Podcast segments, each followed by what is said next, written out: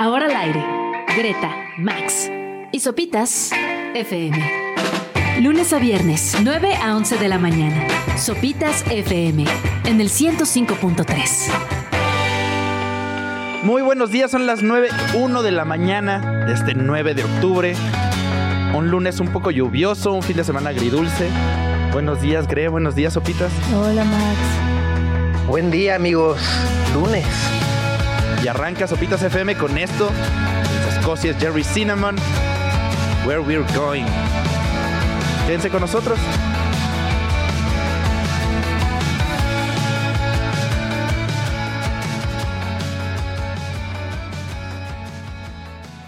Ahí escuchamos a Jerry Cinnamon con Where We Are Going del fabuloso disco de Bonnie de 2020. Max dices que es una canción de carretera. Es perfecta para la carretera.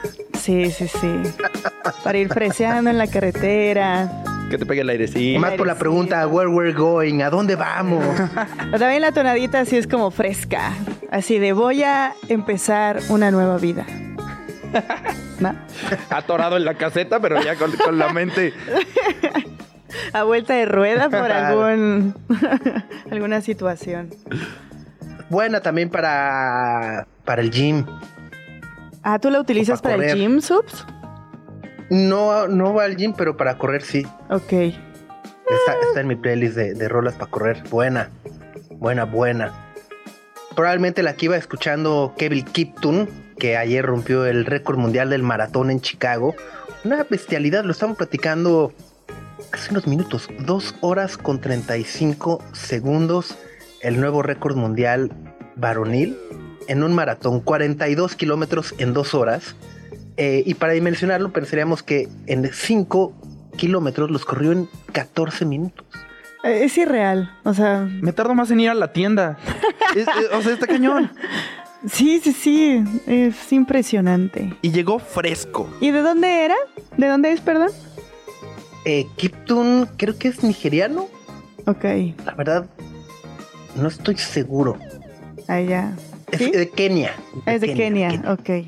Llegó Pero fresco. sí, El video de su llegada, la meta es impresionante. Va rapidísimo. Va rapidísimo después de qué? ¿40 y qué? 42 Dos kilómetros, y todavía kilómetros. acelera al final. Acelera al final, llega y abraza a alguien muy normal, no está agotado, no está respirando entrecortado. Sí, sí, estuvo muy impresionante. Está brutal y bueno, pues justo ya se, seguramente lo estaremos viendo en los Olímpicos de París el próximo año. Ah, pues debería, ¿no? Ay, yo, sé, yo sí sería mi apuesta segura Seguro. si fuera de mi país. Chico, ten todo. Y la bandera y Ajá, ajá. todo, todo el mi apoyo. Todo. tal cual, tal cual. Muy bien, pues es lunes 9 de octubre y hoy vamos a estar platicando con Sari Benítez de Historia Chiquita, que nos va a platicar la historia de dos canciones de dos artistas diferentes que están conectadas entre sí. La primera es de Niv Nielsen and the Dear Children y la segunda de Oland. Y también vamos a estar platicando con Gabriel Guerra Castellanos, quien nos dará un contexto mucho más amplio del conflicto que se reactivó este fin de semana entre Israel y Palestina en la franja de Gaza. Y estará con nosotros nuestro querido Sergio Ramírez Serch, editor de deportes de sopita.com, para platicar de lo que pasó en el Gran Premio de Qatar, que estuvo atropelladísimo con varios pilotos en el hospital, uno se vomitó en el casco. Y obviamente, pues, ¿qué está pasando con el Checo Pérez, que está manejando peor que microbusero, ¿verdad? No le atina la pista, anda terrible. Yo digo que los microbuseros manejan bien, o sea, es que no sé cómo decirlo, generan muchos conflictos, pero son unos maestros al volante, o sea, realmente, para llevar ese armatoste y... Entonces el Checo lo está haciendo Y mucho esas velocidades, o sea, o sea, que lo hacen muy bien. Llevan un gran, un vehículo muy grandote y a esas velocidades para hacerlo, ¿no?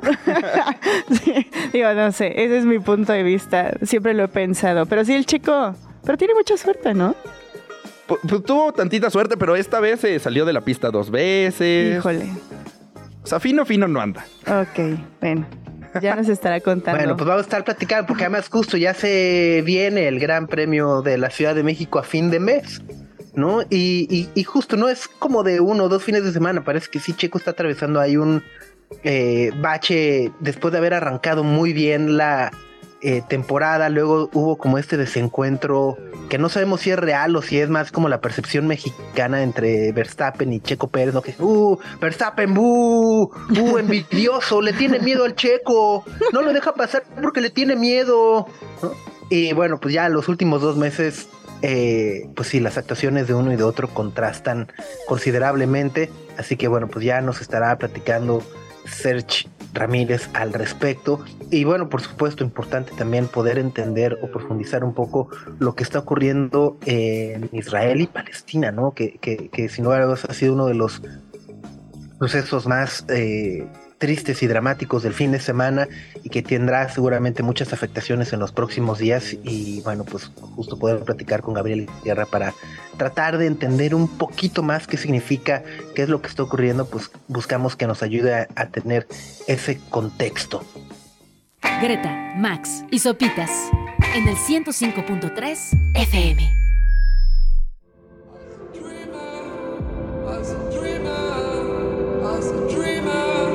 Es The Blaze. La canción es Dreamer. Que van a estar acá en la Ciudad de México el 24 de octubre. También van a estar en Guadalajara. O sea, van a ser como tour mexicano. Ya hacen también residencia, ¿no? Sí, sí, sí. Vinieron hace un año, un año y medio. Y van a estar en el Live Out en Monterrey. ¿Estuvieron en ceremonia? En ce- no. ¿Este año? No. ¿El pasado? ¿El ¿Este pasado año? puede ser? Entonces, No, ¿este? Ah, mira. Ah, mira. Y otra, ahora dos festivales, Guadalajara, Monterrey. Y van a tener una presentación en solitario el 24 en el Pepsi Center. Entonces su tour Claro. mexicano en realidad es como, aquí viven, pero, pero bueno, se van a dar una Sí, vuelta. sí, sí, sí, Pero ya sí. deberían de grabar un libro de- video aquí. El libro de gira de placebo, ¿no? Y de Interpol. Tal cual, tal cual, tal cual. Bueno, según yo la portada no es de, eh, bueno, del, del disco no es de Pablo López Luz, un fotógrafo mexicano, Ah, no sé, ahí sí. que no donde se ve también toda la periferia de la Ciudad de México, ¿no? A ver. Según yo la portada del disco, este, de Blaze, según yo sí. Sí, el disco de el disco se llama Jungle. Y es ahí una, Exacto. una visión como aérea de la Ciudad de México, así con sus montañitas y todo el asunto. Este, y- y esa, y esa fotografía eh, es una serie que eh, muy, muy impresionante que, que hizo el fotógrafo mexicano Pablo López Luz hace algunos años. Pero sí se ve este majestuoso, ¿no? O sea, como todas las montañas que nos rodean, como están construidas ya con casa. que es, que es, es brutal. Pero bueno, hablando de conciertos, Greg, los Arctic Monkeys en el Foro Sol este fin de semana, ¿qué tal estuvo? Ah, estuvo, estuvo bastante bien. eh, digo, como que desde hace unos años los Arctic Monkeys ya no interactúan tanto con el público, lo cual a mí no me molesta. A mí me gusta que no interactúen tanto ni hagan hablar y, ¡eh! y pierdan tiempo en lugar de cantar. Entonces así fue un poco el concierto, duró un poquito más de dos horas. Que no pierdan el tiempo. Que no, no, quemen sí. minutos, canten. Para eso les pagamos. A ver, Trabajen ocho horas. Aparte, cualquier cosa. Oh, me van a dar la razón. Cualquier cosa que diga la banda cuando está en un concierto festival, la gente grita eufórica. Ni ha terminado de hablar y. ¡ah! Sí, ah. puede decir, huele a caño. Sí, sí, sí. decirle, es que estamos cerca del aeropuerto, joven, ¿no? Esa es la razón, déjame le explico. Pero este, sí, digo, creo que lo que dominó la conversación del primer concierto que fue el viernes fue el temblor. Así deberíamos de ¿Se sintió en el Foro Sol? Realmente no, pero como sonaron las, a- la, la alerta La sísmica. alerta sísmica, claro. Ajá, e incluso luego salió un video de Alex Turner así como, ¿qué, qué, ¿Qué hubo? qué- qué- qué- qué Ajá. está pasando? Ajá, ¿Qué está pasando? Ajá. ajá, pero sí, ¿de dónde te agarró el temblor? Y a todo mundo los agarró a la salida del Foro Sol, entonces estuvo complicadín. Sí. Uf, uf. Oye, pero bueno, setlist. Estuvo Cumplidor. bueno. Sí, estuvo cumplidor. Sí abarcó casi toda su eh, discografía. Obviamente integraron de los últimos dos discos, pero sirven como para apaciguar la intensidad de al menos los primeros discos o del AM, que es cuando la gente más canta, porque creo que es donde un público más amplio los conoció hace 10 años. Entonces, cuando tocaban alguna del AM, la gente se prendía mucho. I, I Wanna Be Yours, que luego se, se volvió un fenómeno en TikTok hace unos semanas, ¿no? Unos meses. Ajá, sí, sí, sí, que se hizo tendencia y demás. Pero toca muy bien. Alex Turner platicó poquito, pero canta increíble. Eh, ya sabes, es bien lucido, entonces trae como este look así. Ya, ya no es rockerón como el AM, ya es como soy un señor elegante. no sé cómo decirlo, entonces así se mueve en el escenario. Todo. Ajá. Oye, y bueno, y luego el sábado fue cuando tocaron Marty Bone por primera vez en sus conciertos en México, En tengo México. entendido. Ajá, sí, sí, sí. Que fue también como la conversación, todo el mundo estaba llorando, todo el mundo fue de, "¡Ah! mi adolescencia está aquí. Na- fue una sorpresa, no estaba preparado, o sea, no habían anunciado nada que la iban a integrar al set list. Entonces fue una sorpresa escucharla. Sí, es que eh, además es de las consentidas. Pero bueno, a- a- estoy viendo en, en Setlist Ajá. FM, ¿no? Este, que, que además al final tocó, tocaron un cover de los Beatles. ¿A poco el, el sábado? Pues aquí viene With a Little Help from My Friends. Ay, sí, no, pues ya el sábado ya no me tocó. Órale, Ay, pues ahí viene. seguramente el sábado estuvo mejor. Chance. Bueno, ya hay, ya hay por, ahí los, los- los- vi las fotos ahí tocando, este, tocando en el Foro Sol, echando taquitos. Ajá. Fountain D, ¿sí llegaste a verlos? No, no, no, no. Llegué un poquito más tarde porque el tránsito del viernes estaba severo. Estaba, estaba rudo, ¿va? Sí. Bueno, Sí, pues sí, si fueron a los Arctic Monkeys, compártanos sus fotos, videos, impresiones y demás. Y bueno, esta mañana se dio a conocer el ganador del Premio Nobel de Economía, Max. Sí, lo ganó Claudia Goldin. Ella es una economista de Nueva York que es probablemente la máxima estudiosa de la brecha salarial de género. Oh. E- Es, es famosa, no tiene como un estudio, en realidad es como su trabajo de décadas, pero Una ha estudiado, carrera, ¿no? Ajá, ha estudiado durante 200 años eh, las mujeres en la pues en el trabajo mundial y cómo los momentos clave de la historia han repercutido en la brecha salarial de género. Órale. Está muy cañón. Y entre eso ha destrozado algunos mitos conocidos como de, ah, no, es que a veces las mujeres ganan menos porque eligen carreras que pagan menos. O cosas por el estilo. Entonces ha encontrado momentos claves en la historia para destrozar estos mitos. Y uno de ellos particularmente es el momento en el que las mujeres tienen su primer hijo. Cómo empiezan a ganar menos. Ok. O sea, ganan menos durante todo el tiempo, pero el momento clave es cuando se convierten en madres. Y ese es uno de sus descubrimientos clave en la brecha salarial de género. Y por eso se ganó el premio Nobel de Economía esta mañana. Órale.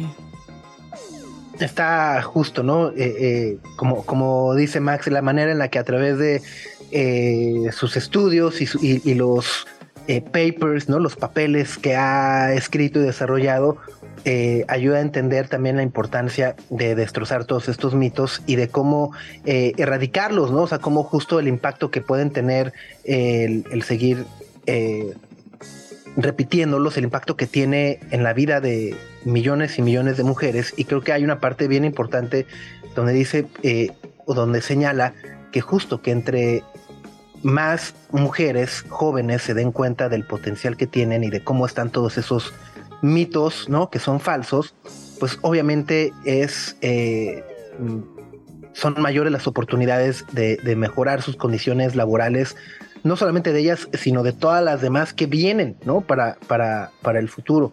Y pues sí, es, es, es brutal, ¿no? Sí, el trabajo de Claudia Goldin es, es muy extenso. También encontró puntos clave en la historia que han ido poco a poco mejorando la situación, como el desarrollo de los anticonceptivos. Es, es un trabajo de 200 años de estudio. Entonces es súper extenso y pues con esa carrera Sí. eh, está pues O sea, analizando la, la brecha salarial de género que existe hasta hoy. Hay, hay, hay esta parte donde justo, ¿no? Señala que la década de los 70 eh, señala como es un, periodo muy importante o donde hay como un antes y un después. eh, y justo dice, bueno, pues es que, ¿qué pasó en los 70? Dice, bueno, pues las mujeres empezaron a casarse eh, un poco más tarde o, no, o sea, ya no tan jóvenes, por así decirlo, empezaron a, a- tomar eh, carreras universitarias, estudiar carreras universitarias, empezaron a trabajar más eh, y creo que hay una parte bien, bien, que a mí al menos me llamó mucho la atención y es, bueno, eh, los controles anticonceptivos empezaron a ser también mucho más populares y mucho más abiertos, ¿no? Y entonces justo lo señala como una razón muy potente para darle a las mujeres más tiempo de crear eh, sus identidades fuera de casa, ¿no? Y bueno, pues justo, ¿no? Dice, señala como en Estados Unidos hoy la brecha salarial es que una mujer gana poquito menos de 80 centavos de dólar por cada dólar que gana un hombre, ¿no? O sea, hay por ahí una brecha que sería como del 20% todavía en este 2023.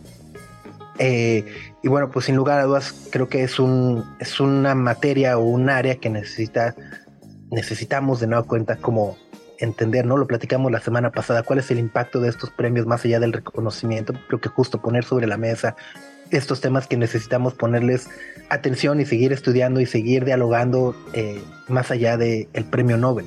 Exacto, Subs. Y bueno, además ya este es el último de los Nobel del 2023, entonces ya se, se nos acabó como la semana de oro de la ciencia prácticamente. Bueno, a mí me dio gusto que el premio Nobel de Economía no sea una teoría que no voy a entender.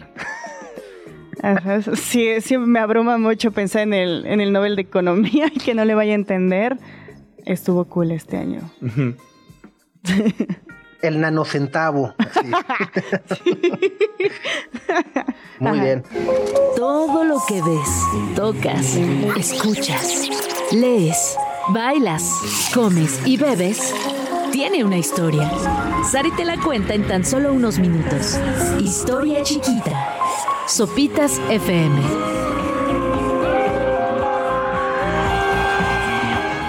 Cuenta ¿Cómo te va? Buen lunes, buenos días. Hola, buenos días. Muy bien, muy contenta de verte por acá. Igualmente, oye, y a ver, cuéntanos, eh, porque hoy nos vas a platicar la historia de dos artistas que, bueno, se entreconectan por ahí, pero además me llamó mucho la atención porque es como muy, está muy nórdico el asunto, parece. Sí, sí, hoy, hoy. O sea, duendes, ¿no? Este, auroras boreales, nieve, todo. sí, comenzamos muy, muy nórdicos la semana, esta semana, y la verdad es que estoy muy emocionada porque tiene una conexión bastante interesante las dos canciones que vamos a escuchar eh, y creo que ni siquiera se lo esperan, pero también quería platicar un poco acerca de Groenlandia, porque como que nos dicen la palabra Groenlandia y como que no sabemos qué pensar, si es una isla. Nomás lo vemos en los mapas y ya, ¿no? O sea, lo ves ahí en el mapa y dices, está bien grandote. ¿Y qué hacen ahí? Pues quién sabe, debe haber un chorro de hielo. Sí, sí, pues justamente como que vamos a empezar platicando acerca de Groenlandia, que es un territorio que pertenece al continente americano pero es bastante europeo y no. Pero ahorita voy a llegar a esa parte, pero es un territorio que pertenece a América del Norte. No me refiero al país, me refiero a la región geográfica, porque luego la gente dice, le dicen. Sí, ya te, iba a decir, no. Ya, te iba a decir, no los he visto en la CONCACAF. no, no, no. O sea, se le dice así, pero más bien por la región geográfica que es parte del norte de América. Y este es un territorio autónomo, pero pertenece al reino de Dinamarca. Es decir, así como Inglaterra, bueno, Reino Unido, tiene la Commonwealth, también el reino de Dinamarca tiene su mancomunidad de naciones, que es la Perdonen si hay alguien al aire que sabe nórdico, yo no sé hablar nórdico y lo escribí lo mejor que pude para leerlo. Eh, pertenece a la Riksfällesskabet, que es la mancomunidad de la corona de Dinamarca, ¿no? A ver otra vez. Ah, Órale. A ver otra vez. no, estaba pensando en traer... Riksfällesskabet.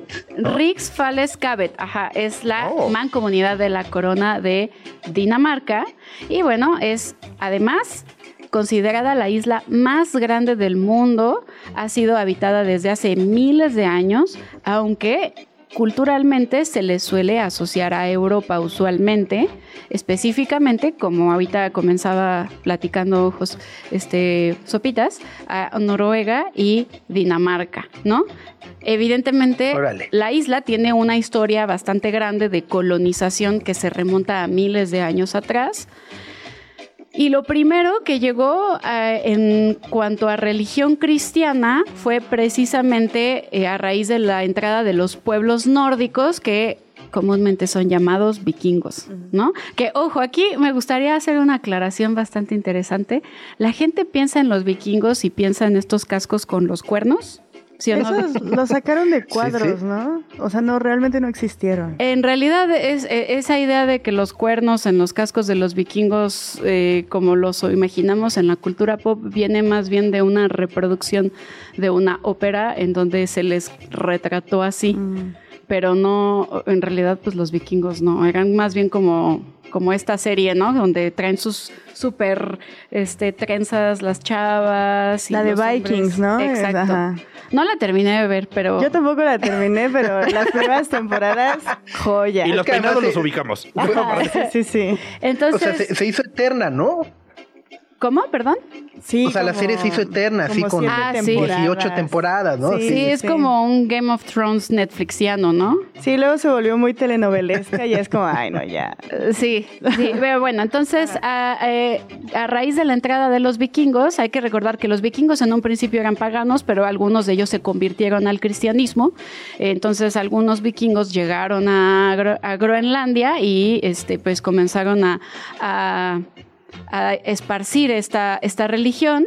Eh, y después como que los vikingos desaparecieron de Groenlandia, eh, se cree mucho que fue a raíz de las temperaturas muy bajas y una pequeña glaciación que se vivió durante aquella época y entre conflictos de los pueblos originarios de la isla que desaparecieron y durante el siglo XVIII, es decir, por ahí del 1700, comenzó a haber una migración de misioneros a Groenlandia. Uno de los más interesantes es Otto Fabricius, que es el hilo conductor de lo que estamos platicando el día de hoy, pero ahorita voy a platicar más acerca de él. Nada más voy a decir que pues, es un misionero nacido en Dinamarca, que se dedicó al naturalismo, era etnógrafo y este y él quería mucho estudiar e irse al seminario de un profesor llamado Paul Ehed a Groenlandia. Y a la misión que va a llegar, pues es evidente que está influida la enseñanza y evangelización de los misioneros por los luteranos. Estos misioneros que llegaron a Groenlandia no son católicos, son luteranos.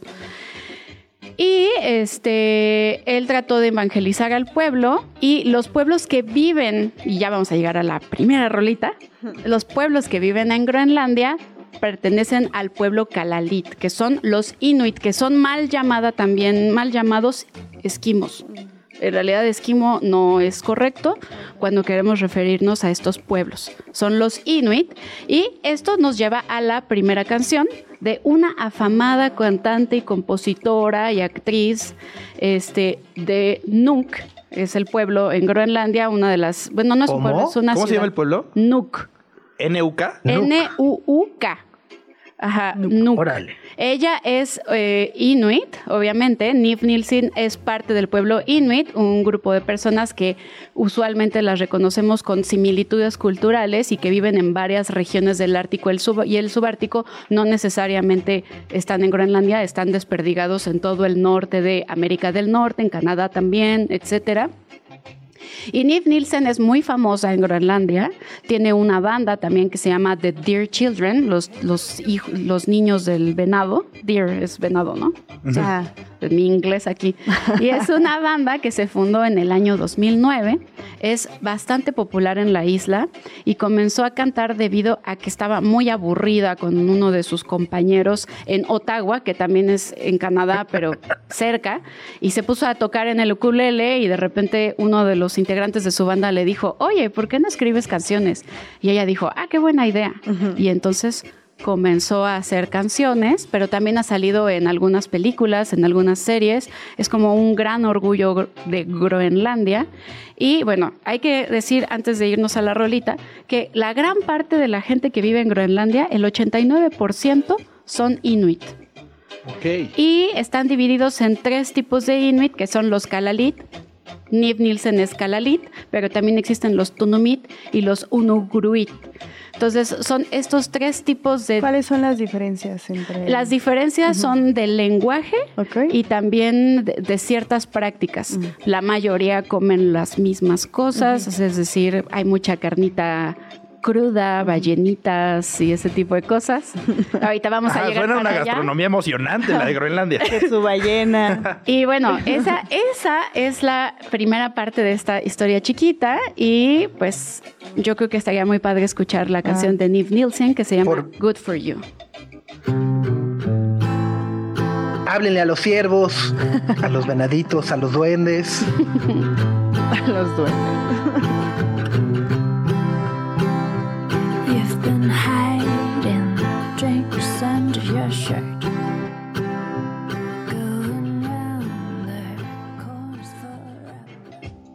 Ahí escuchamos la canción Good for You de Nielsen and the Dear Children, porque Sari nos está contando de Historia Chiquita, nos está contando justamente eh, ¿qué, qué, diablo sucede en Groenlandia, quién es esta artista, de dónde viene y demás. Está, está interesante, está linda la canción. Sí, ¿verdad? Y ahorita estábamos platicando, ¿cuántos dijiste que personas viven en Groenlandia? 56 mil personas. ¿Y dónde caben? Estaba viendo, casi caben en el azul, en el Estadio ¿En el Estadio Azul? O sea, hay, hay gente que tiene más seguidores que Groenlandia personas. Pero Sopitas, por ejemplo. Sopitas tiene más, más personas. Oye, pero Sí. Pero, o sea, justo hubo más gente en el Foro Sol viendo a los Arctic Monkeys el viernes o el sábado que habitantes en Groenlandia. Tal cual. Ahorita en Pantitlán ha de andar por ahí. ah, es, es, una buena pregunta. ¿Cuántas personas podrán entrar en el metro Pantitlán ahora pico? Si se compara con eh, la población de Groenlandia. Pero anda parejo, yo creo.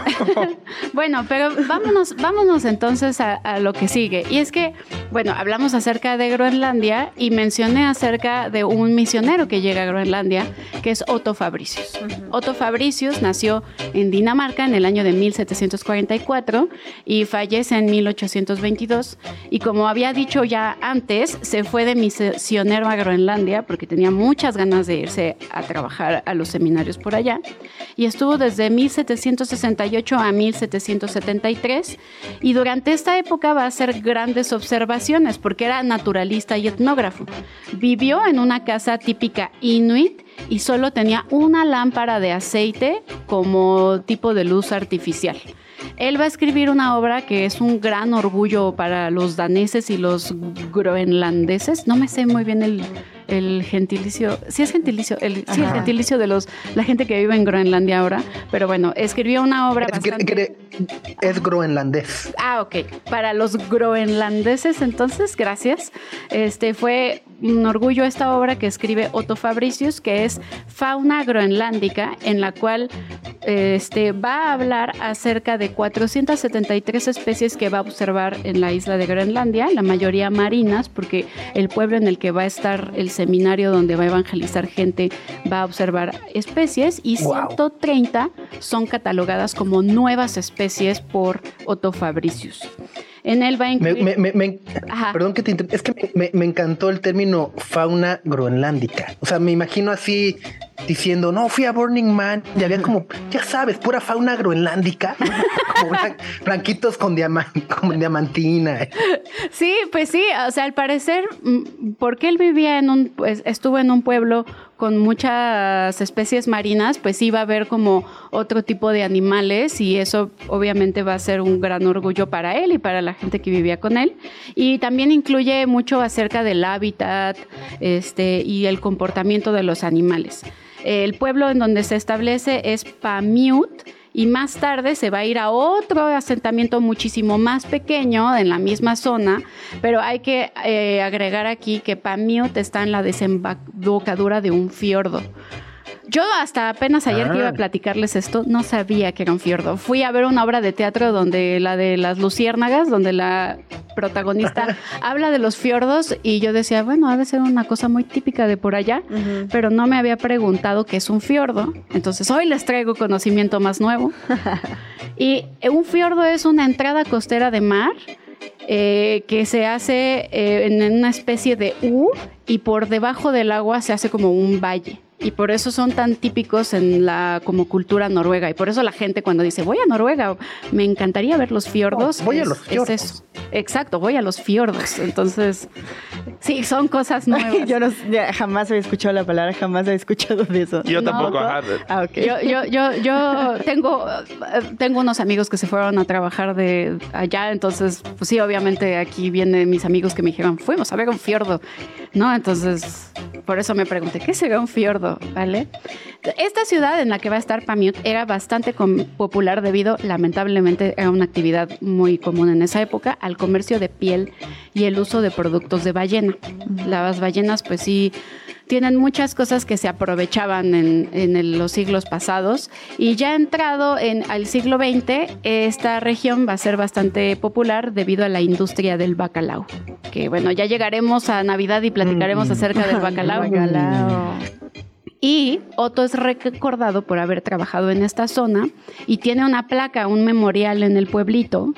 Y me van a decir, ¿y esto qué tiene que ver con la siguiente rola, Sari? Bueno, todo esto para decir que la siguiente canción que vamos a, escuchar tiene que ver con una descendiente de este misionero. Oh. La señorita eh, llamada eh, Oland pero que su nombre en realidad es Nana Oland Fabricius.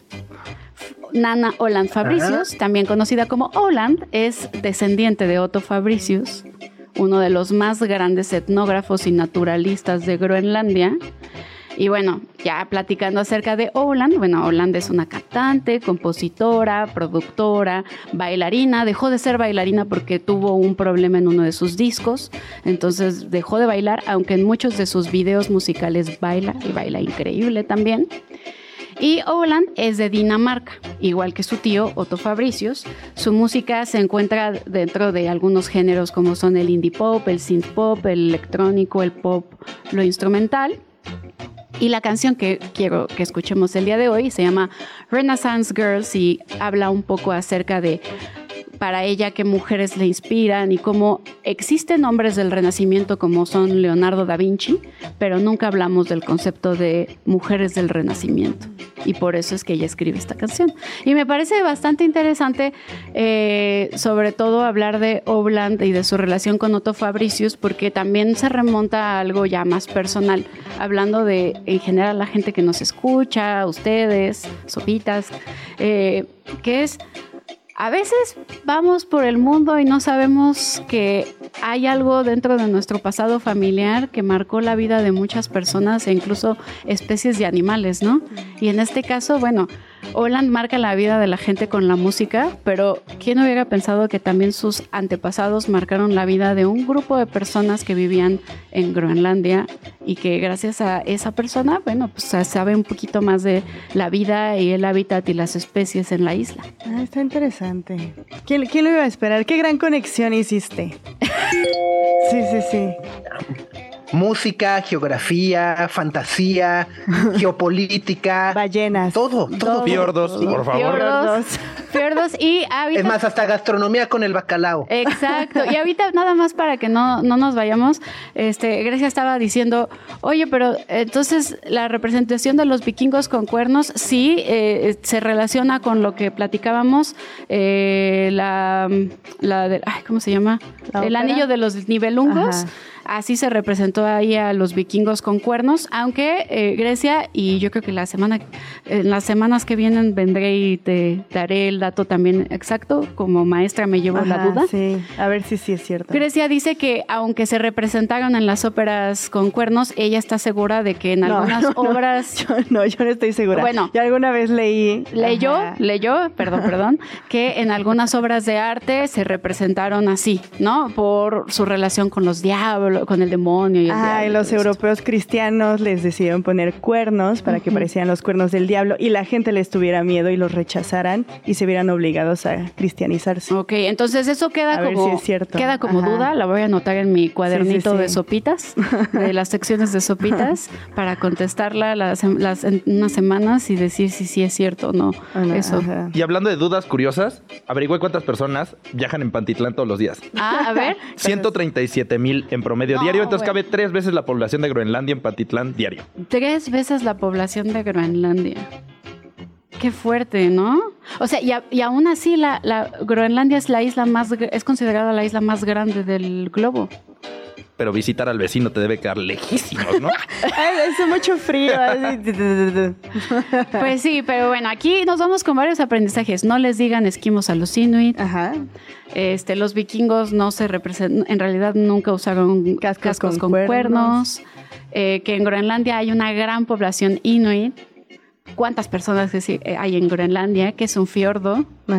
Y bueno, Otto Fabricius. Otto Fabricius, etnólogo. Etnólogo, naturalista eh, y antepasado de la increíble cantante, productora musical Ola. Pues, ¿qué les parece si vamos a escuchar la canción? Sí. Es de Soulland. Gracias, Ari. Girls, 9.52 de la mañana. Gracias, Ari. Gracias.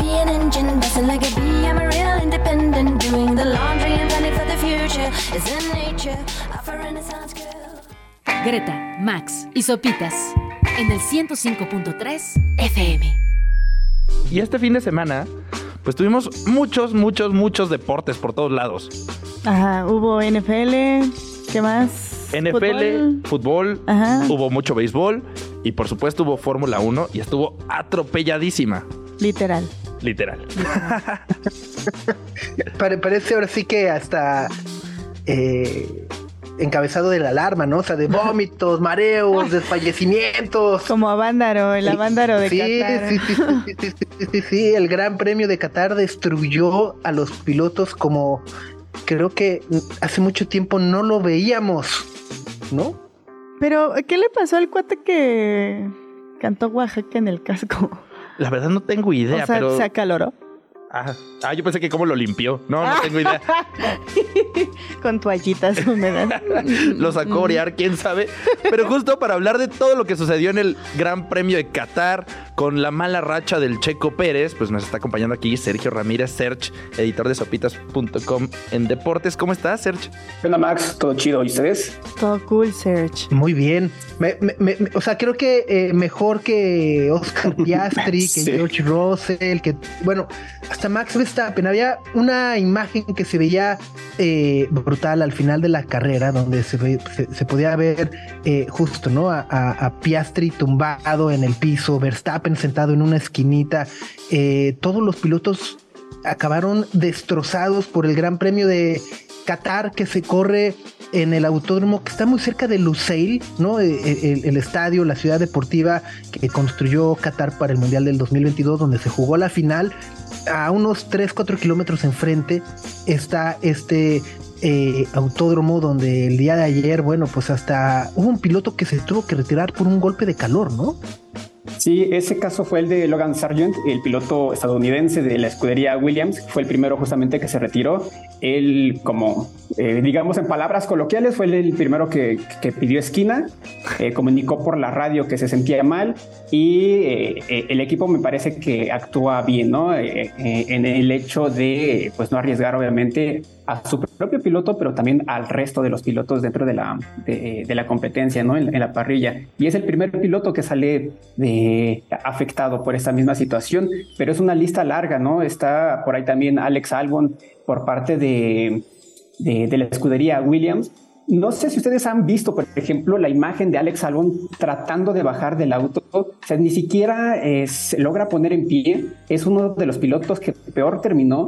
Eh, necesitó asistencia por Esta ayuda, ¿no? Sí. Sí, sí, sí. Simplemente para sentarse al frente del auto. No podía ni siquiera pararse. Eh, otro de los pilotos que dejaron esas imágenes, digamos, dramáticas que hace pensar que la FIA y Fórmula 1 tienen que tomar cartas en el asunto para las próximas temporadas eh, eh, en Qatar es eh, Lance Stroll bajando y pues prácticamente casi arrastrándose después de, bajar del auto para llegar a una ambulancia para pedir ayuda. me parece que son, son imágenes de alguna manera curiosas, pero también dramáticas, serias, porque me parece que, que Fórmula 1 tiene que tomar cartas en el asunto. Esteban Ocon, que es a quien se refería Greta, que informa que se había vomitado dos veces en, eh, o más bien durante dos vueltas. A partir de la vuelta 16, Oscar Piastri, que terminó derrumbado. ¿Cuántas vueltas son en el eh, premio? Fueron 57, imagínate. Das se vomitó las 16 vueltas y te das cuenta de que oh, no has llegado ni siquiera a la mitad. bueno. Oye, y, luego también el, eh, ¿quién fue? George Russell, ¿no? El que de repente se abre, o sea, como que quiere enfriarse las manos, se abre la visera y luego se le ve como toda la, toda la cara roja, roja, roja. Sí, sí, sí. Eh, que también es, o sea, es brutal. Sobre todo, creo que mencionas algo, algo importante, Serge, que es eh, son imágenes dramáticas, pero ahora pongámoslo en el contexto de ir manejando un auto a 300 kilómetros por hora con la destreza que eso requiere, ¿no? O sea, vaya, cuando, cuando uno se echa un eructo, ¿no? Que estás de, ay, ay, me cayó pesada la grura, la grura, ¿no? O sea, como que hasta te, te, lleva las dos manos al pecho, ¿no? no imagínate que tienes que ir eh, maniobrando, ¿no? A 300 kilómetros por hora un monoplaza eh, y volver el estómago al mismo tiempo, ¿no? Este, o sentir que te estás quemando por dentro la cara, todo, este. Y demás, por ahí veía justo que creo que fue Fernando Alonso, ¿no? El que, el que en algún momento eh, declaró, eh, dijo así de, llegué a los pits y, me queda nada de decirles échenme una cubeta de agua fría o algo, ¿no? O sea, porque el calor estaba brutal. Sí, el mismo Fernando Alonso daba una entrevista hace varios años y contaba que eh, simplemente en una carrera tradicional un piloto alcanza la sensación eh, térmica superior a los 55 grados centígrados. ¿Por qué? Porque tienes el motor detrás que se va calentando conforme va avanzando la, la, carrera. Se va calentando el resto obviamente también del auto. Vas con un casco que, que, no está hecho de un material pues precisamente fresco y también con un uniforme y guantes que también se, se van calentando conforme va avanzando la, la carrera. Ahora, súmale la, la temperatura de, de Qatar, la humedad. Eh, ayer se corrió a más de 33 grados centígrados. Es, también lo decía eh, Lando Norris al final de la carrera, se superaron los límites del cuerpo humano y creo que no está exagerando en, ese sentido. O sea, es como estar en un sauna pero atrapado, no es, no es, no es, algo placentero. Y como dices, mantener la concentración para mantener el volante, las fuerzas G eh, y ser competitivo es, es brutal.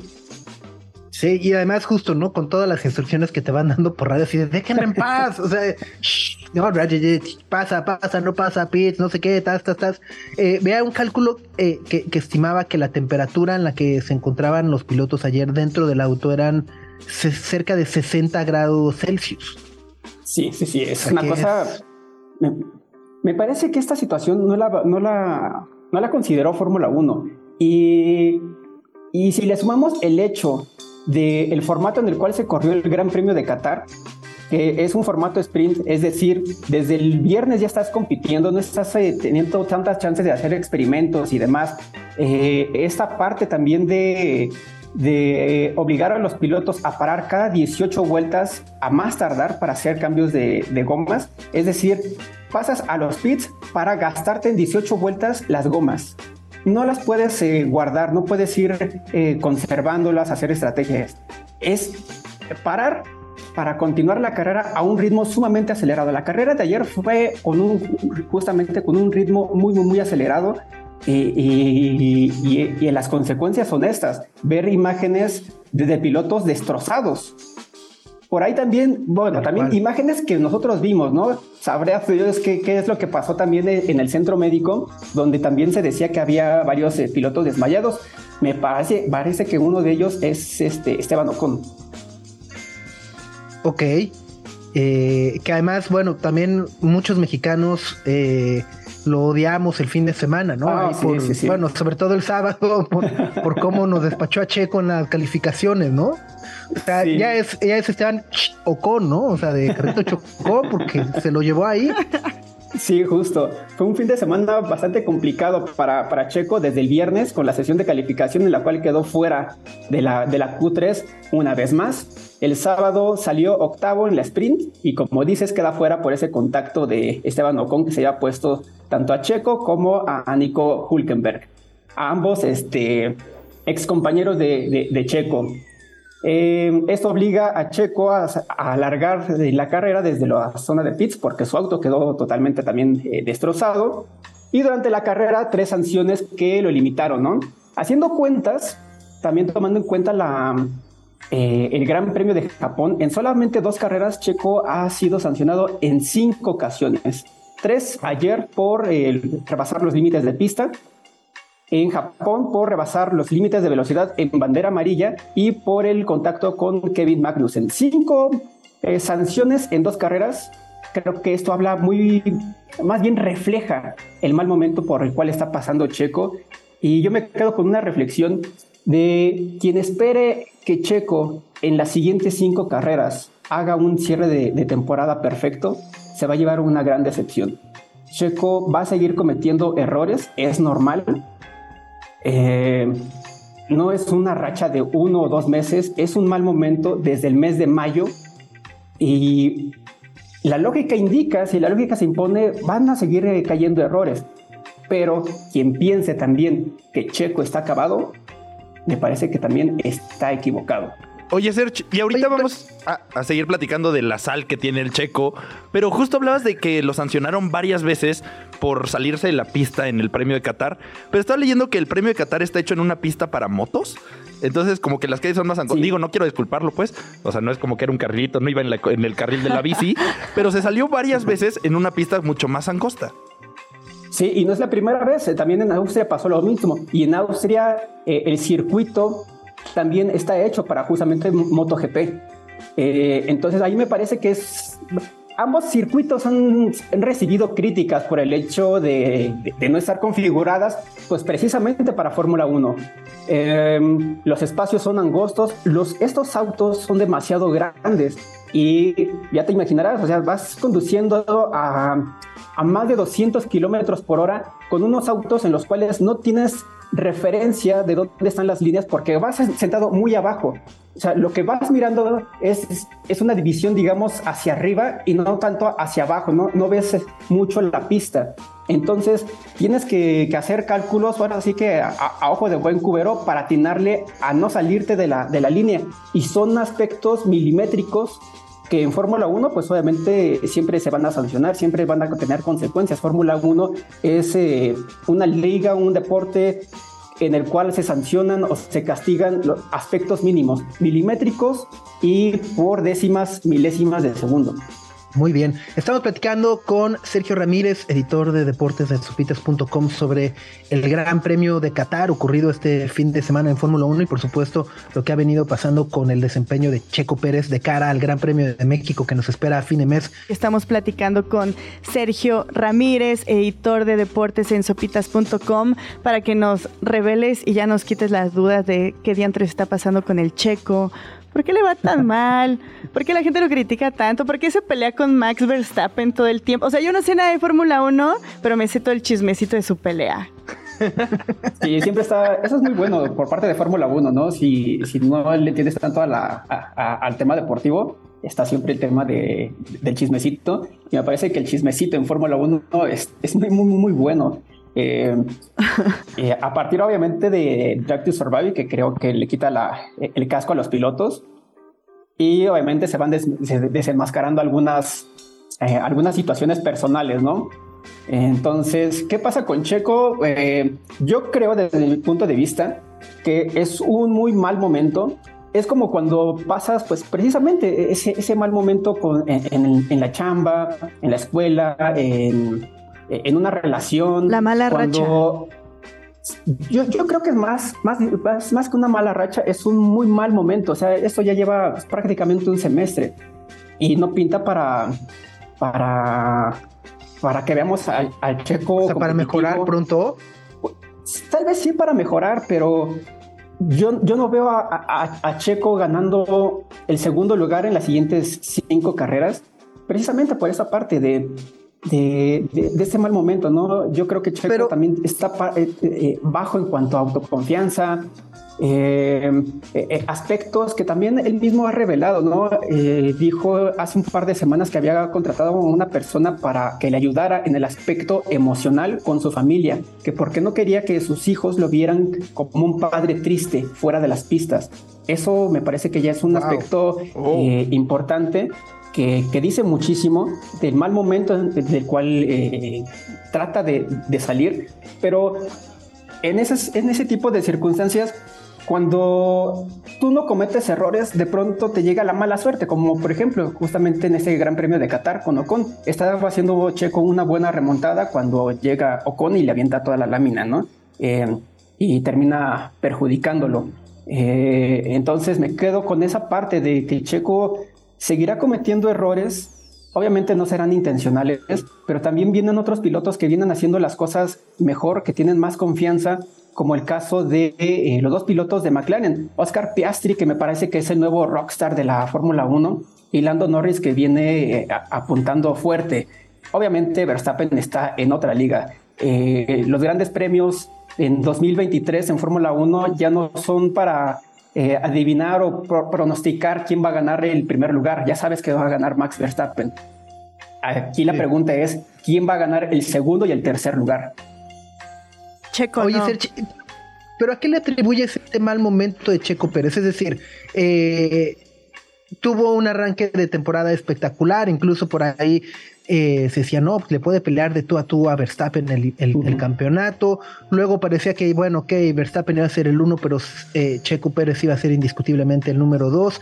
Luego vinieron, vino este bache y de repente vinieron también como estas declaraciones ahí por parte de de ejecutivos de, Marco y de, bueno, pues justo, ¿no? Ejecutivos de su propia escudería. Eh, luego se empieza a especular mucho de que le van a dar cuello a final de temporada. Luego también dice, no, que va a renovar. O sea, vaya, hay como mucho ruido a su alrededor. Pero en cosas concretas, eh, ¿qué es lo que le puede estar afectando eh, tanto el desempeño anímico y sobre todo ya incluso hasta para decir, bueno, pues si está pasando por una crisis que, te lleva a, pedir ayuda psicológica para, para fuera de la pista. Creo que son, no podríamos decir que es un factor, son varios aspectos que, que, convergen ¿no? en la, situación de Checo.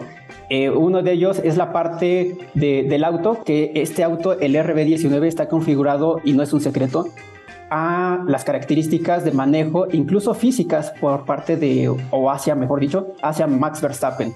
Eh, el ingeniero, el diseñador de estos autos, Adrian Newey, eh, es un ingeniero que trabaja en detalles y configura la parte interior de los autos, incluso tomando en cuenta la posición de los talones del piloto. Y al ser un, digamos, un elemento de casa, eh, el objetivo es diseñar un auto, un superauto en este caso, a favor de Max Verstappen. Hay otra parte que tiene que ver con la parte de estrategias. Eh, que se han equivocado por parte de en, el box de, Checo, mientras que en el box de, Verstappen todo sale a la perfección. Eh, ustedes hagan memoria cuándo fue la última vez que se, cometió un error en pits con Max Verstappen. Seguramente no, lo van a tener tan eh, fresco en la memoria. Con Checo tampoco ha pasado tanto, pero sí hay uno que otro registro en los cuales eh, con Checo han tardado un poquito más. La parte de los errores propios de Checo, tomando en cuenta, por ejemplo, el, pues, pues justo el claro, el, ejemplo más claro en el Gran Premio de Mónaco, ¿no? Que se estrella en la primera vuelta de la Q1. Eh, en un circuito que tenía pues, prácticamente eh, dominado. Entonces, es la parte del auto, es la parte de la estrategia, son las partes de, los errores propios por, parte de, Checo, errores también por parte de, su ingeniero, eh, son muchísimos factores que se van eh, pues acumulando y si a ello le sumamos la mala suerte, porque la mala suerte también está en Fórmula 1 en la parte trasera de la parrilla, donde ha largado Checo en los últimos grandes premios.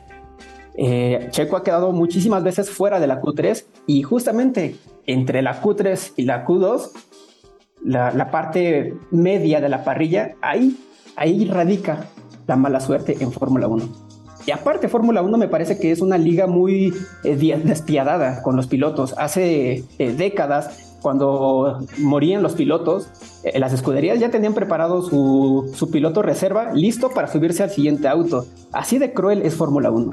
Total. Bueno, ¿y qué es lo que se viene? ¿Viene ahora, qué sigue? ¿El Gran Premio de Austin y luego México?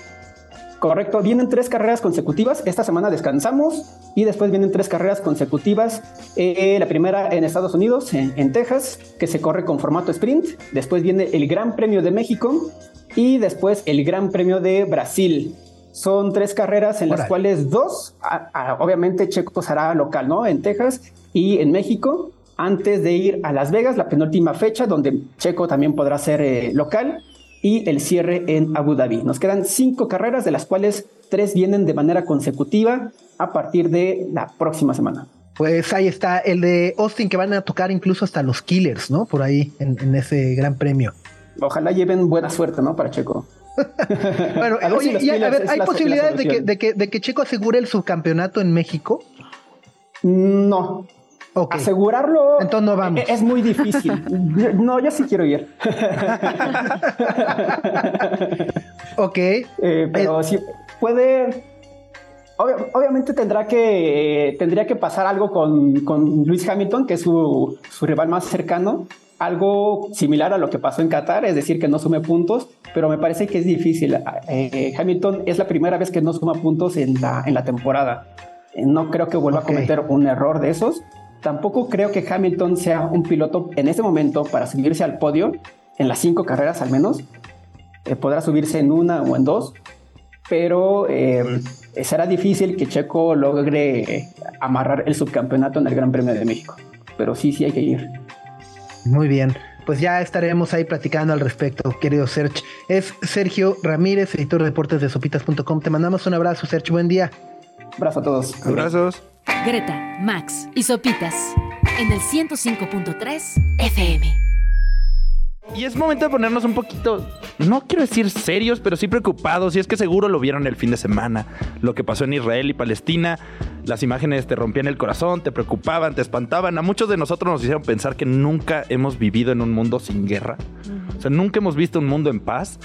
Y, sí es algo que nos dejó bastante sacudidos después del fin de semana, aunque lo estamos viendo a miles de kilómetros de distancia en nuestros teléfonos. Totalmente, que además, justo más allá de ser eh, algo que, que ocurre a la distancia, es algo que nos afecta directa o indirectamente, que obviamente hemos visto la repercusión en la vida de millones de personas a lo largo de los años, tristemente, ¿no? Porque además justo se habla de unos, de otros, de buenos, de malos, pero al final del día quienes terminan sufriendo las consecuencias de todos estos conflictos son civiles, niños, eh, familias, eh, mujeres, hombres, ¿no? Como, como, las imágenes que, han circulado en estas últimas horas nos han permitido ver. Y para poder entender un poco mejor eh, lo que está ocurriendo, la narrativa también que, que, que, que luego suele hacernos un poco de bolas y demás, bueno, quisimos platicar con un especialista en comunicación y bueno, por supuesto, en temas internacionales como Gabriel Guerra Castellanos. ¿Cómo estás, Gabriel? Muchísimas gracias por el tiempo para platicar con nosotros esta mañana. Mi querido Sopitas, muy buenos días y te agradezco mucho este, este espacio. Es efectivamente un conflicto terrible que nos sobrecoge eh, y alrededor del cual hay muchísimos simplismos, muchísimas falsedades. Entonces, muchas gracias por la oportunidad de platicar. Al contrario, fíjate que justo eh, mencionaba este tema de, de, narrativas, ¿no? Porque de repente el, sábado, bueno, Israel declara estado de guerra, ¿no? Y, nos podemos ir con la finta de, no, ya declaró la guerra contra Palestina. Y no sabemos si es contra Palestina, si es contra Hamas, que además, bueno, pues se, ostenta como un grupo eh, islamista palestino, luego es un grupo terrorista, luego es un grupo de paramilitares. Un poco, si nos pudieras ayudar un poco para entender mejor de qué estamos hablando y a qué se refieren con este estado de guerra y qué es exactamente jamás? Mira, yo creo que, a ver, de entrada haces la pregunta correcta. Jamás es un grupo, eh, sí, designado eh, como terrorista, pero es una organización que tiene un brazo militar muy poderoso y que es el más visible. Eh, tiene un brazo político que nos parecería increíble ahorita en este momento, pero en 2006 el brazo político de Hamas ganó las elecciones parlamentarias en Gaza. Le ganó a otra facción palestina, a la de Al-Fatah, que es la que ahora impera o gobierna en la otra parte de Palestina, en Cisjordania. Eh, y tiene una base social muy poderosa. Entonces, podríamos decir, sí, son terroristas, claro que son terroristas, pero también eh, para nuestros eh, radioescuchas que posiblemente recuerden o han visto películas o han leído acerca del conflicto en Irlanda y en Irlanda del Norte y el, afán, digamos, por crear una Irlanda unida, jamás se parece un poco más al ejército republicano irlandés, eh, las que tenía un brazo armado, que llevaba a cabo ataques terroristas contra civiles, que mataba gente inocente, que hacía barbaridad y media, y un brazo político también muy poderoso. Entonces, eso es jamás, y jamás había estado pues relativamente eh, callado, silente, de repente lanzaban eh, algunos ataques aislados con cohetes hacia, hacia Israel, es parte de su protesta histórica, digamos, por la, por la ocupación eh, que ellos consideran ilegal y legítima de Israel en la, en la zona. Ellos le han declarado la guerra abiertamente a Israel desde siempre, no, no le reconocen derecho a existir, pero también porque en los últimos, último par de años ha habido un recrudecimiento de las condiciones de, pues de, ¿cómo decirlo, caray?, de ocupación, de colonización que impone Israel a los palestinos en Gaza y en Cisjordania. Entonces, ese es un poco de donde viene el ataque y posiblemente, querido Sopitas, lo más impactante de todo esto, además, por supuesto, las escenas de muertos, heridos eh, en ambos lados, es que hayan tomado por sorpresa a uno de los ejércitos y a uno de los servicios de inteligencia más sofisticados del mundo. Eh, en, en, términos proporcionales, yo creo que el ejército israelí es tan poderoso o más proporcionalmente que el de Estados Unidos. Entonces, pues no es cualquier cosa lanzar una operación de este tamaño, de esta dimensión, en tantos frentes, causando tantos muertos y tanta destrucción, sin que se hayan dado cuenta de ellos. Wow. Oye, y luego justo Israel se declara en estado de guerra. ¿Qué significa ello, tomando en cuenta también justo las repercusiones que ha habido, por ejemplo, de Estados Unidos diciendo vamos a mandar este, portaaviones, eh, el, apoyo internacional, eh, Rusia por el otro lado diciendo, bueno, pues nosotros vamos a hackear a, Israel. O sea, empezamos a ver que esto empieza a tener repercusiones eh, a gran escala.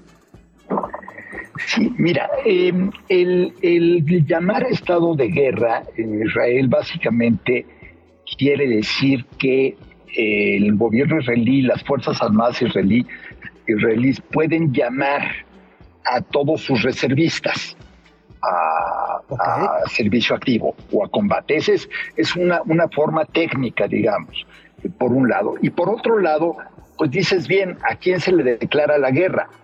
A Hamas, que es un grupo terrorista, pareciera que a Gaza, por la, por la intensidad de los, de los bombardeos, de los ataques, eh, y por la promesa, además de eh, Benjamín Netanyahu y de los comandantes militares israelíes de que van a arrasar con Gaza, eh, pues pareciera que es una guerra contra Gaza, pero Gaza pues no existe como un ente jurídico. Entonces, creo que es más una fórmula técnica legal para llamar a reservistas a combate y un poco para poner a la población israelí y a la comunidad judía alrededor del mundo y a los amigos de Israel, pues en, estado de alerta y de plena eh, solidaridad.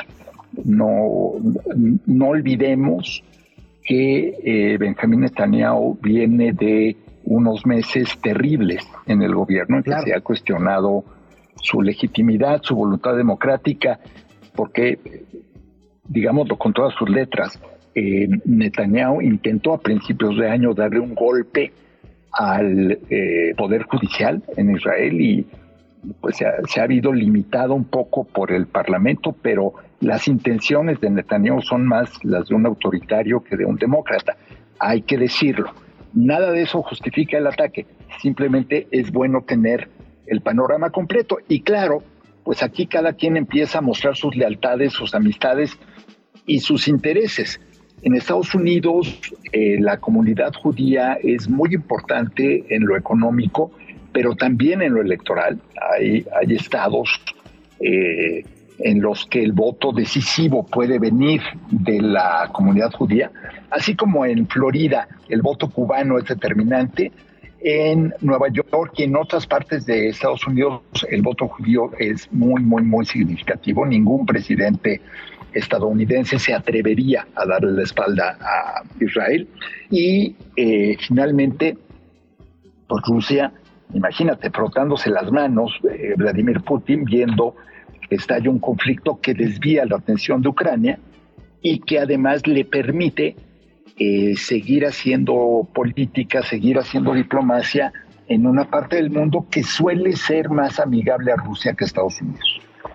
Oye, Gabriel, ya hace rato mencionabas algo que me parece muy importante, que justo dice en el, en el clavo, que es toda la información que se ha dado, no solo a partir de este ataque que se dio el fin de semana, sino desde hace años. Es que los medios y, y demás canales de comunicación están intentando encontrarle una justificación a la violencia y existe una narrativa que resulta muy confusa, porque por un lado es como eh, rechazar estos ataques y que al final siempre las víctimas, la mayoría son civiles y cuál es el grado de violencia y justamente este, este factor que sorprendió a, medio mundo de que Israel de verdad no sabía que, que, se iba a dar este ataque. Y del otro lado justamente está toda esta información que existe sobre... Eh, la ocupación de Israel y el trato que le ha dado a los palestinos y justo ahorita se está mencionando mucho de los asentamientos israelíes y cómo se deberían de considerar crímenes de guerra y cómo llevan años restringiendo, por ejemplo, agua a los palestinos y demás. Entonces, a mí me parece que es muy complicado entender este conflicto, perdón, porque justamente lo que estamos haciendo es intentarle encontrar una justificación a los actos de violencia de si se lo merecen, si no lo merecen, si los si Israel ha ha sido muy malo con los palestinos y si este grupo eh, representa a todos los palestinos y todos los palestinos deberían de salir a luchar. Entonces, eso es lo que resulta muchísimo más confuso y creo que puede dar partida a que no entendamos el conflicto y se puede extender aún más de lo que ya es probable que se extienda? mira, tienes mucha razón. Esto también es una guerra de información y de propaganda de ambos lados. Eh, entonces, pues sí, obviamente estamos viendo a quienes solamente se enfocan en la pérdida de vida en Israel o a quienes creen que esto se puede justificar por la ocupación israelí, que es ilegal, hay que decirlo, y que es eh, cruel e inhumana. Yo creo que acá lo que tenemos que hacer primero que nada es recordar que nada justifica el terrorismo y los ataques en contra de población civil, en contra de no combatientes, en contra de niños, ancianos, ¿no? Eh, esa es la primera cosa. Ahora, si partimos de esa base, de que nada lo justifica, entonces pues aplica la misma regla a las represalias israelíes. Las represalias israelíes lo estamos viendo, eh, están causando también centenares de muertos, muchos de ellos civiles, eh, muchos de ellos no armados, no combatientes en Gaza. Entonces, pues la regla tiene que aplicar parejo, porque pues hay otro tema que es decir, ok, ¿qué justifica una reacción de un tipo de otro? Si la ocupación justifica el terrorismo, entonces el terrorismo justifica la retribución o la represalia israelí, y pues ahí te metes en una resbaladilla tóxica en la que pues al final eh, pues dice un viejo refrán, ¿no? Que si aplicas aquel eh, proverbio bíblico de ojo por ojo, pues tarde o temprano todo el mundo se queda ciego, ¿no? Entonces es una, una pendiente muy peligrosa. Y lo que yo estoy viendo y que me preocupa, me entristece mucho, es cómo de un lado y de otro se justifica la barbarie propia y se condena la ajena yo creo que hay que hacer un ejercicio. Subí un hilo eh, ayer a, se siente rarísimo decir a X, pero bueno, a lo que fue alguna vez. Ya, de, hecho, creo que podríamos decir a ex Twitter, ¿no? Y entonces ya, si dices ex Twitter, ya dijiste los dos nombres de una vez. Pero subí un hilo tratando un poco de, de decir eso, tratando un poco de decir, a ver, este, se vale condenar el terrorismo y al mismo tiempo recordar que los palestinos tienen derecho a eh, un país y un Estado propio. Se vale eh, condenar la ocupación israelí sin justificar los ataques terroristas.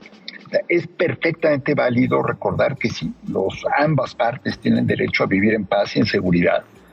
Y es perfectamente válido decir, sí, condeno el terrorismo, pero no olvido el entorno y el contexto porque, bueno, estos ataques no se dan en, el vacío, ¿no? Se dan como parte de una circunstancia que tiene muchísimos años y que eh, nunca ha logrado atender pues los orígenes y las causas y los reclamos justificados de ambas partes. Es, es una historia de ceguera de ambos y de obstinación de ambos en que pues lo único que ha aplicado es la ley del más fuerte y, tristemente ahorita pues lo que jamás dijo fue pues si ustedes son tan fuertes vamos a ver eh, qué pueden contra esto.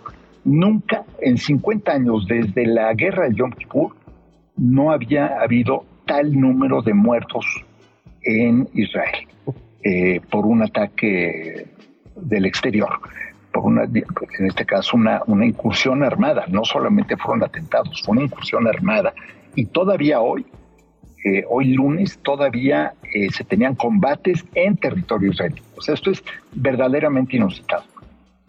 Oye, Gabriel, y ahora que hablamos como de bandos, quería preguntarte un poco cómo esto ha repercutido en México? Porque durante el fin de semana escuchaba de, no, pues que el presidente dé un mensaje a favor de esto o dé un mensaje a favor de esta otra cosa. Y todo, había muchas presiones hacia las relaciones exteriores en México. Y quiero preguntarte, ¿dónde está parado México? Porque sé que México tiene relaciones con Israel y me acuerdo que cuando era niño vino Yasser Arafat a México y empezamos relaciones con Palestina. Entonces, más o menos en este conflicto, ¿dónde está parado México y qué es lo que se espera que suceda desde aquí? Mira, México está eh, parado donde siempre ha estado parado, que es básicamente en línea con las resoluciones de la ONU, de la Asamblea General de la ONU, que eh, llaman primero a Israel a retirarse de los territorios ocupados ilegalmente, que reconocen el derecho del Estado de Israel a existir y a existir en paz y con seguridad, que reconocen el derecho de los palestinos a tener un Estado propio, o sea, lo, que se llama, y que tal vez ya a estas alturas es una utopía, pero así existe el concepto y, y sigue siendo, digamos, la línea de la comunidad internacional, la solución de dos estados, ¿no? Que tengas a Israel y que tengas a un Estado palestino con todo derecho me, me, preguntaba ayer alguien en, redes sociales, me decía, bueno, pero es que los palestinos ya tienen su territorio. Pues sí, pero es un territorio que no es eh, independiente, no es un país como tal y no vive como un país como eh, independiente, libre y soberano. Eh, la postura de México es esa. La postura de México, pues habrá quien diga que es tibia, porque pues sí trata de tomar en cuenta eh, ambos lados de la ecuación y sí condena el terrorismo, pero al mismo tiempo hace un llamado a no caer en el eh, en, la reacción armada o en la represalia excesiva. Creo que es una, una reacción muy aburrida, pero al final, pues la única que puedes tener, porque no puedes, yo sé que a cada quien le gustaría que apoyara a México irrestrictamente a su bando, pero no es tan simple.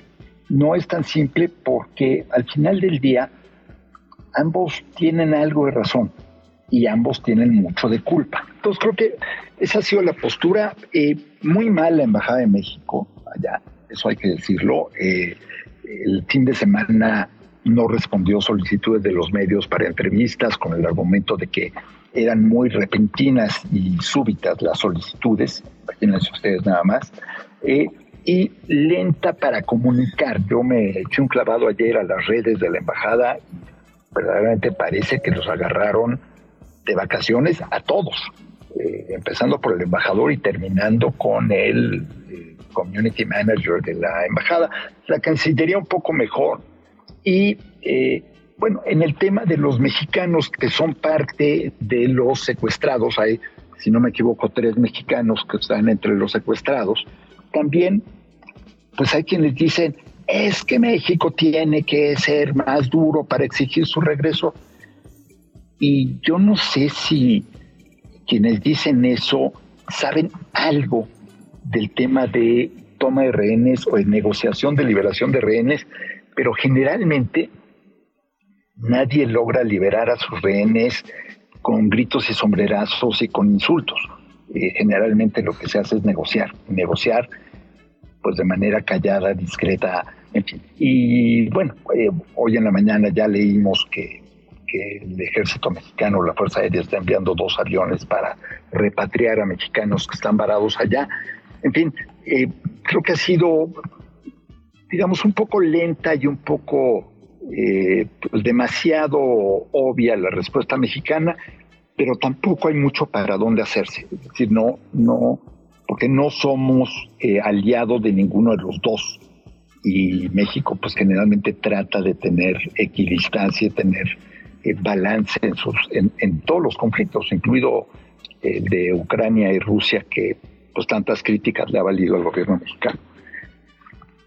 Total, pues querido Gabriel, te agradecemos muchísimo el tiempo para platicar con nosotros esta mañana. Te deseamos un muy buen día y seguimos en contacto. Seguimos en contacto. Esto lamentablemente va a dar todavía para mucho que analizar y va a tardar todavía mucho tiempo. Así que gracias a ustedes. Sé que nos colgamos, pero les agradezco muchísimo el espacio.